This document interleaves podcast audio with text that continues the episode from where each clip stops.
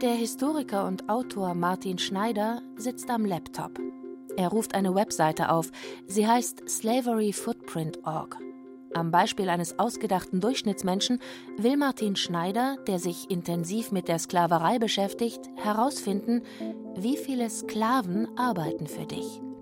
Sein Beispielsmensch ist 25 Jahre alt, deutscher Single Stadtbewohner, ausgewogene Ernährung, Generation Smartphone. Er geht durch das virtuelle Zuhause dieses Menschen und gibt ein, was man darin so findet. Vom Badezimmer, Zahnpasta, Rasiermittel, Duschgel, über den Kleiderschrank, Shirts und Sweaters, gehen wir vielleicht mal so 15 ein. Unterwäsche, ja, zum Wechseln haben wir mal 20. ins Wohnzimmer, Flachbildfernseher, Spielekonsole, Stereoanlage, DVD-Player, Laptop. Das bildet doch eine ganz normale, typische Haushaltsausrüstung ab. Und das prekäre Ergebnis ist, dass für das, was wir eingegeben haben, insgesamt 36 Sklaven weltweit für unseren Lebensstil, für diesen einzelnen Menschen arbeiten müssen. Diese Zahl ist freilich nur eine Schätzung. Niemand kann genau sagen, wie viele Sklaven an welchen Produkten und Dienstleistungen mitarbeiten.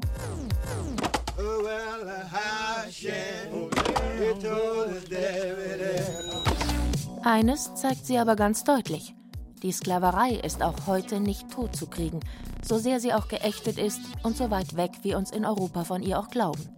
Sie zieht eine blutige Spur durch die Menschheitsgeschichte, die in ihrer Bahn Millionen und Abermillionen von Toten hinterlassen hat. Die Anfänge der Sklaverei sind für immer verloren im Nebel der Frühgeschichte, als die Menschheit noch keine Schrift kannte. Man kann nur, wie Martin Schneider, Vermutungen anstellen. Ich glaube, Sklaverei gibt es, seit es Menschen gibt. Egal in welche Erdteile und in welche Epochen man auch blickt, Sklaverei begegnet uns fast überall. Vom alten Ägypten bis in das antike China. Und wo immer sie vorkam, gilt, Es war wirklich mal eine rechtlich anerkannte Institution, zumindest in den Ländern, und das waren die allermeisten in der Menschheitsgeschichte, in denen Sklaverei durchaus in Ordnung war. Schon der älteste bekannte Gesetzestext der Welt widmete sich dem Thema. Der Kodex Hammurabi, benannt nach dem sechsten König von Babylon, ist 3800 Jahre alt.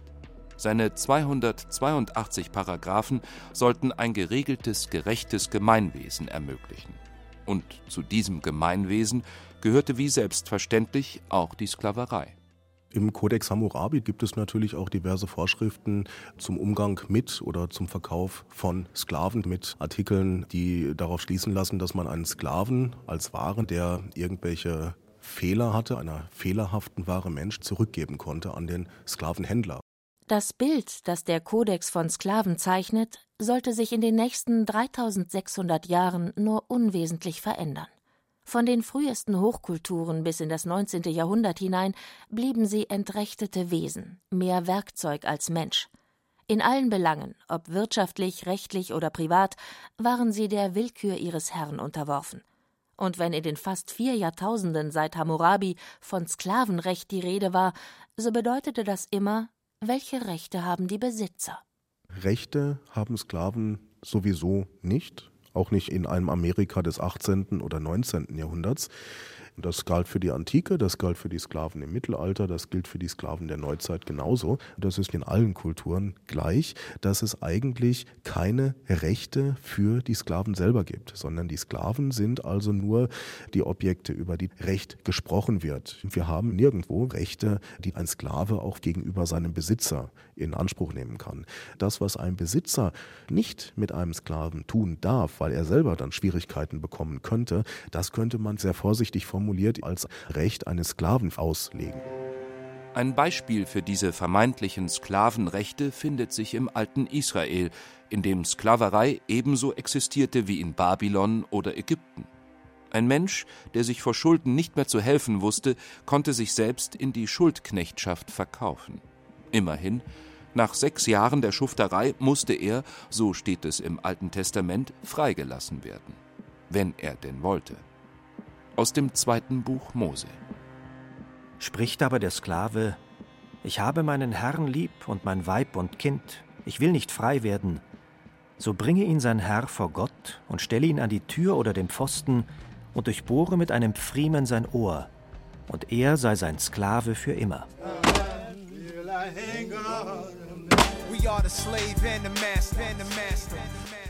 Eine seltsame Regelung. Wer ließ sich schon freiwillig versklaven? Hier verbarg sich ein böser Fallstrick. Der Freigelassene durfte alles, was er mit in die Sklaverei gebracht hatte, wieder mitnehmen. Hatte er jedoch während seiner Schuldknechtschaft eine andere Sklavin geheiratet und Kinder bekommen, musste er sie zurücklassen. Er stand vor der Wahl Freiheit oder Familie. Auf diese Weise wird sich dann der ein oder andere überlegt haben, ob er dann allerdings für immer in der Sklaverei bleibt, weil er seine Familie nicht verlieren wollte. Das war ein Druckmittel, was irgendwo mitgeschwungen ist. Es erscheint verwunderlich, dass ausgerechnet im Judentum Sklaverei betrieben wurde. Immerhin ist der Auszug jüdischer Sklaven aus Ägypten, angeführt von Moses, eine der fundamentalen Erinnerungen des israelischen Volkes. Doch die Versklavung anderer, vor allem von Kriegsgefangenen, hatte es immer und überall gegeben. Die Entrechtung anderer war schlicht Alltag und seit jeher eine tragende Säule der Wirtschaft. Eine Tradition, mit der man zu leben und umzugehen wusste. Das gilt auch für viele der prägendsten Gestalten der Geschichte. Hält man sich an das Neue Testament, hat sich Jesus als Mensch seiner Zeit nie gegen die Institution der Sklaverei ausgesprochen, Schließlich war sie in seinem kulturellen Umfeld völlig normal.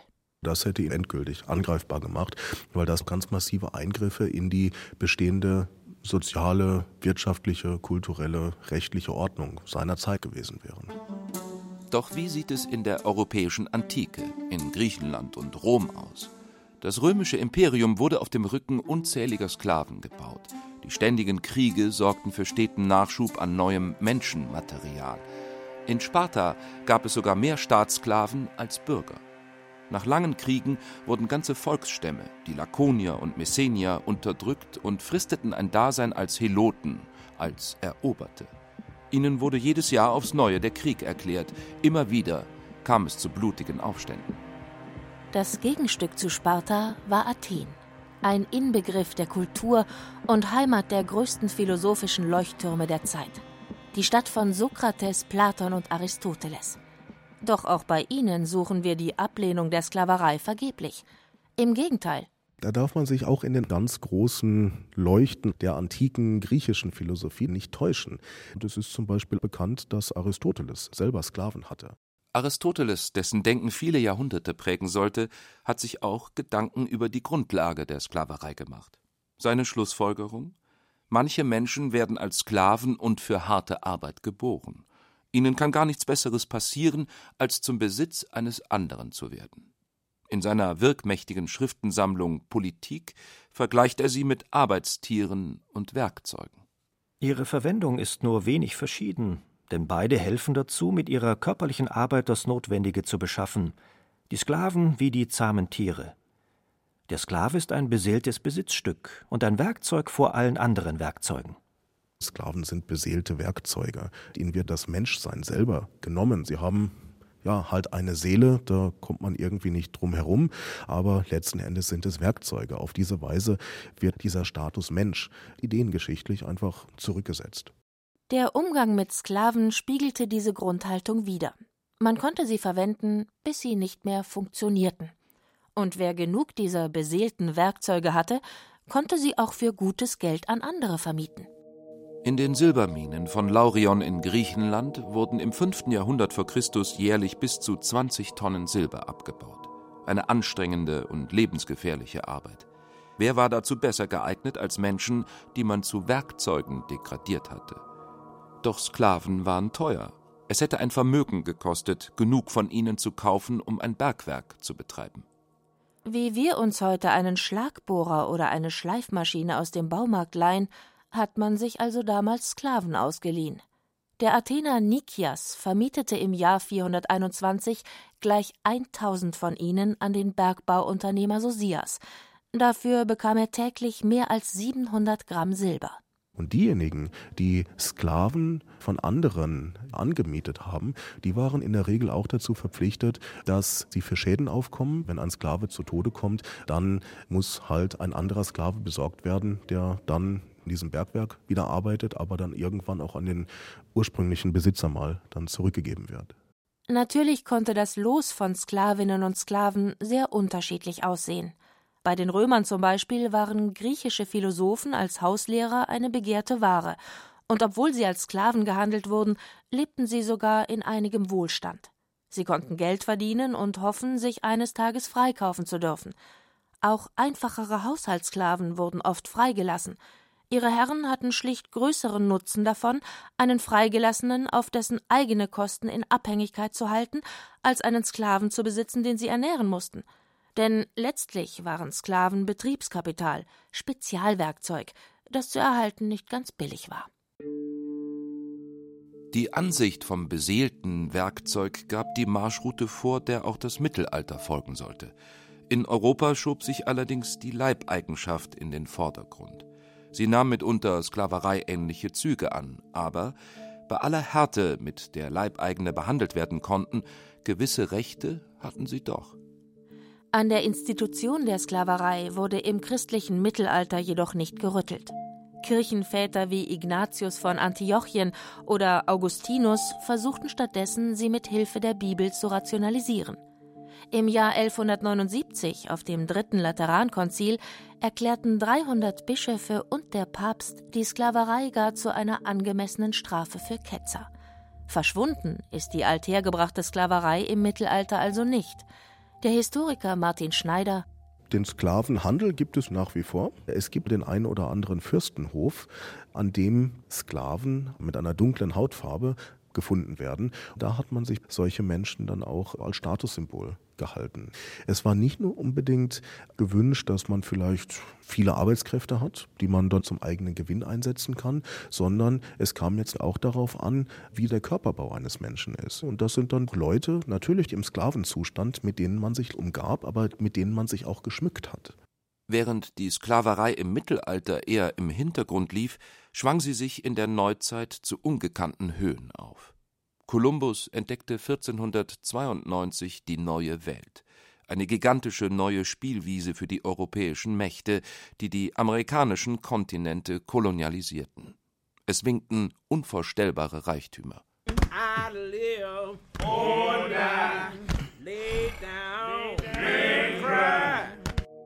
Kakao, Kaffee, Baumwolle, Tabak, alles Waren, nach denen man sich im Rest der Welt schnell die Finger leckte. Doch die riesigen Plantagen, auf denen sie angebaut wurden, mussten bewirtschaftet werden. Möglichst günstig, versteht sich.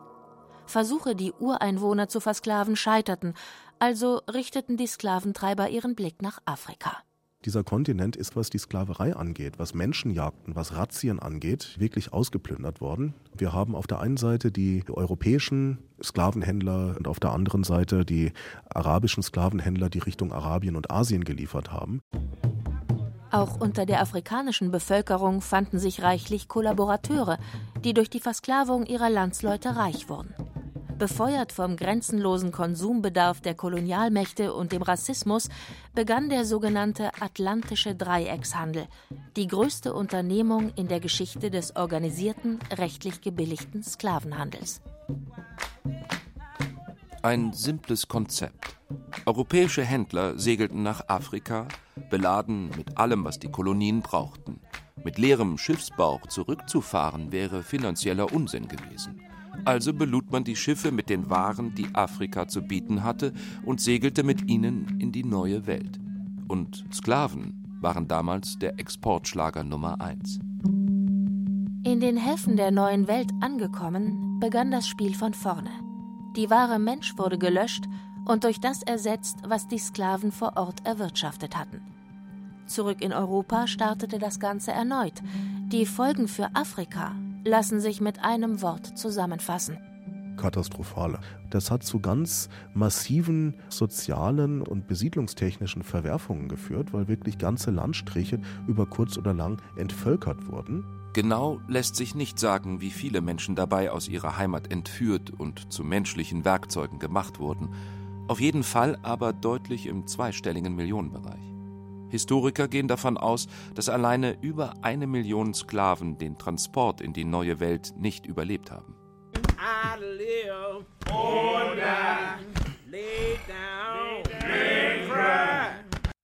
Memoiren wie die des französisch-italienischen Sklavenhändlers Théodore Canot machen deutlich, wie mit der menschlichen Ware umgegangen wurde.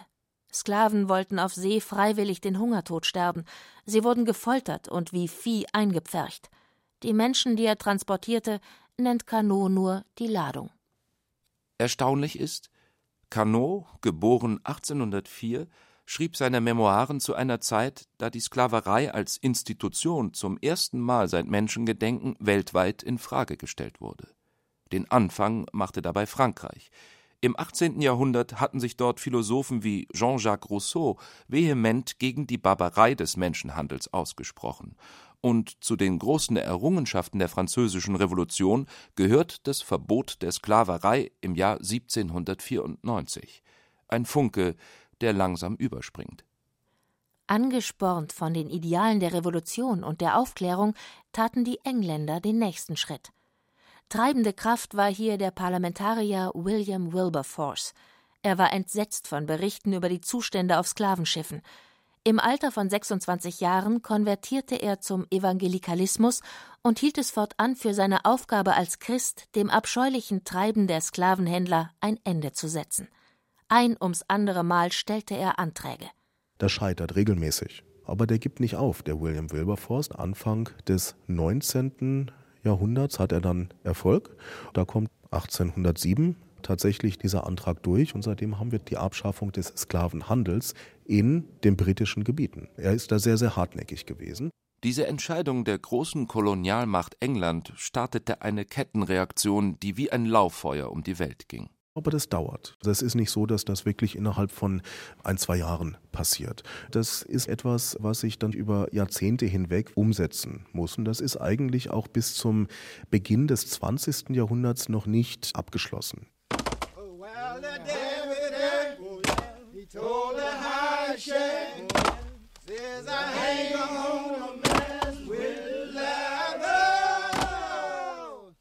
Zwei Daten stechen in den folgenden knapp 120 Jahren heraus.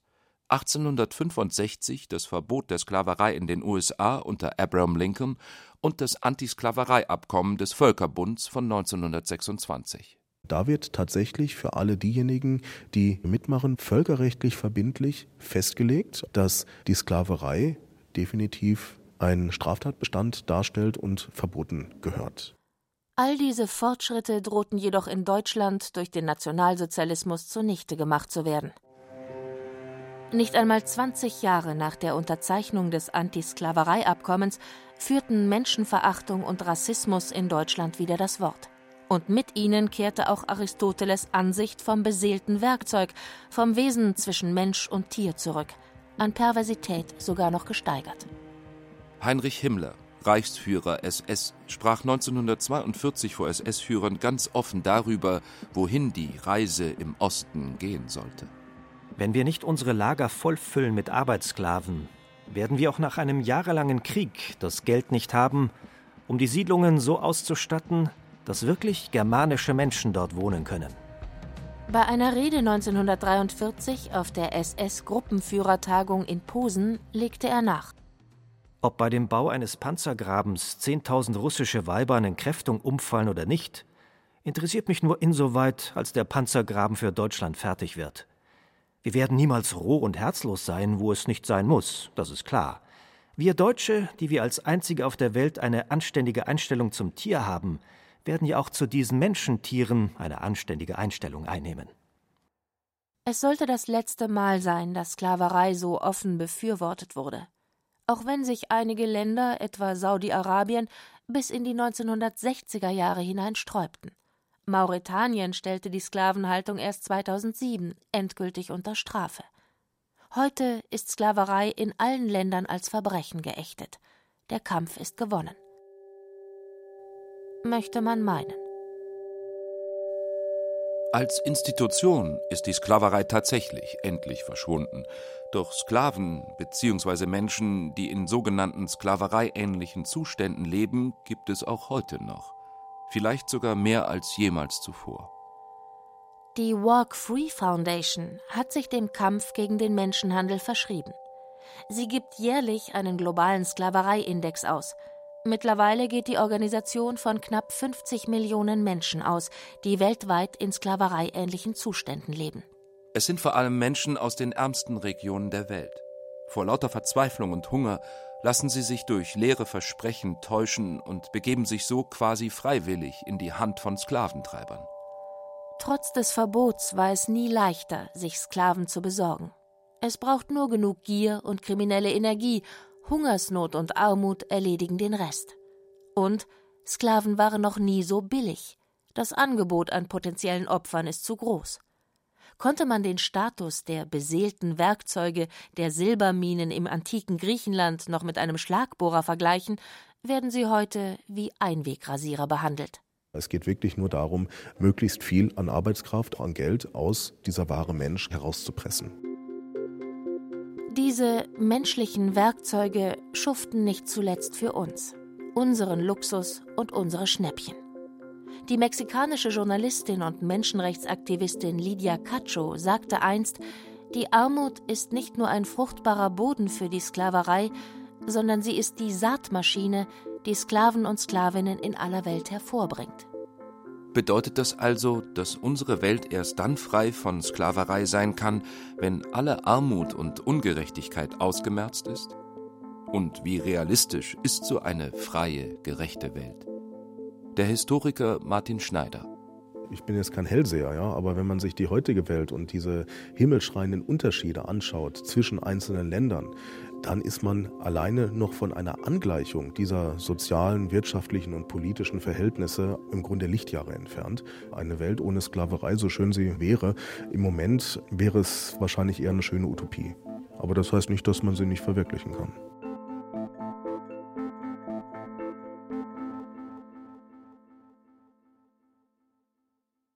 Sie hörten Geschichte der Sklaverei, wenn der Mensch zum Werkzeug wird, von Johannes Munzinger. Es sprachen Caroline Ebner, Thomas Leubel und Carsten Fabian. Ton und Technik Susanne Herzig und Christine Frei. Regie Christiane Klenz. Eine Sendung von Radio Wissen.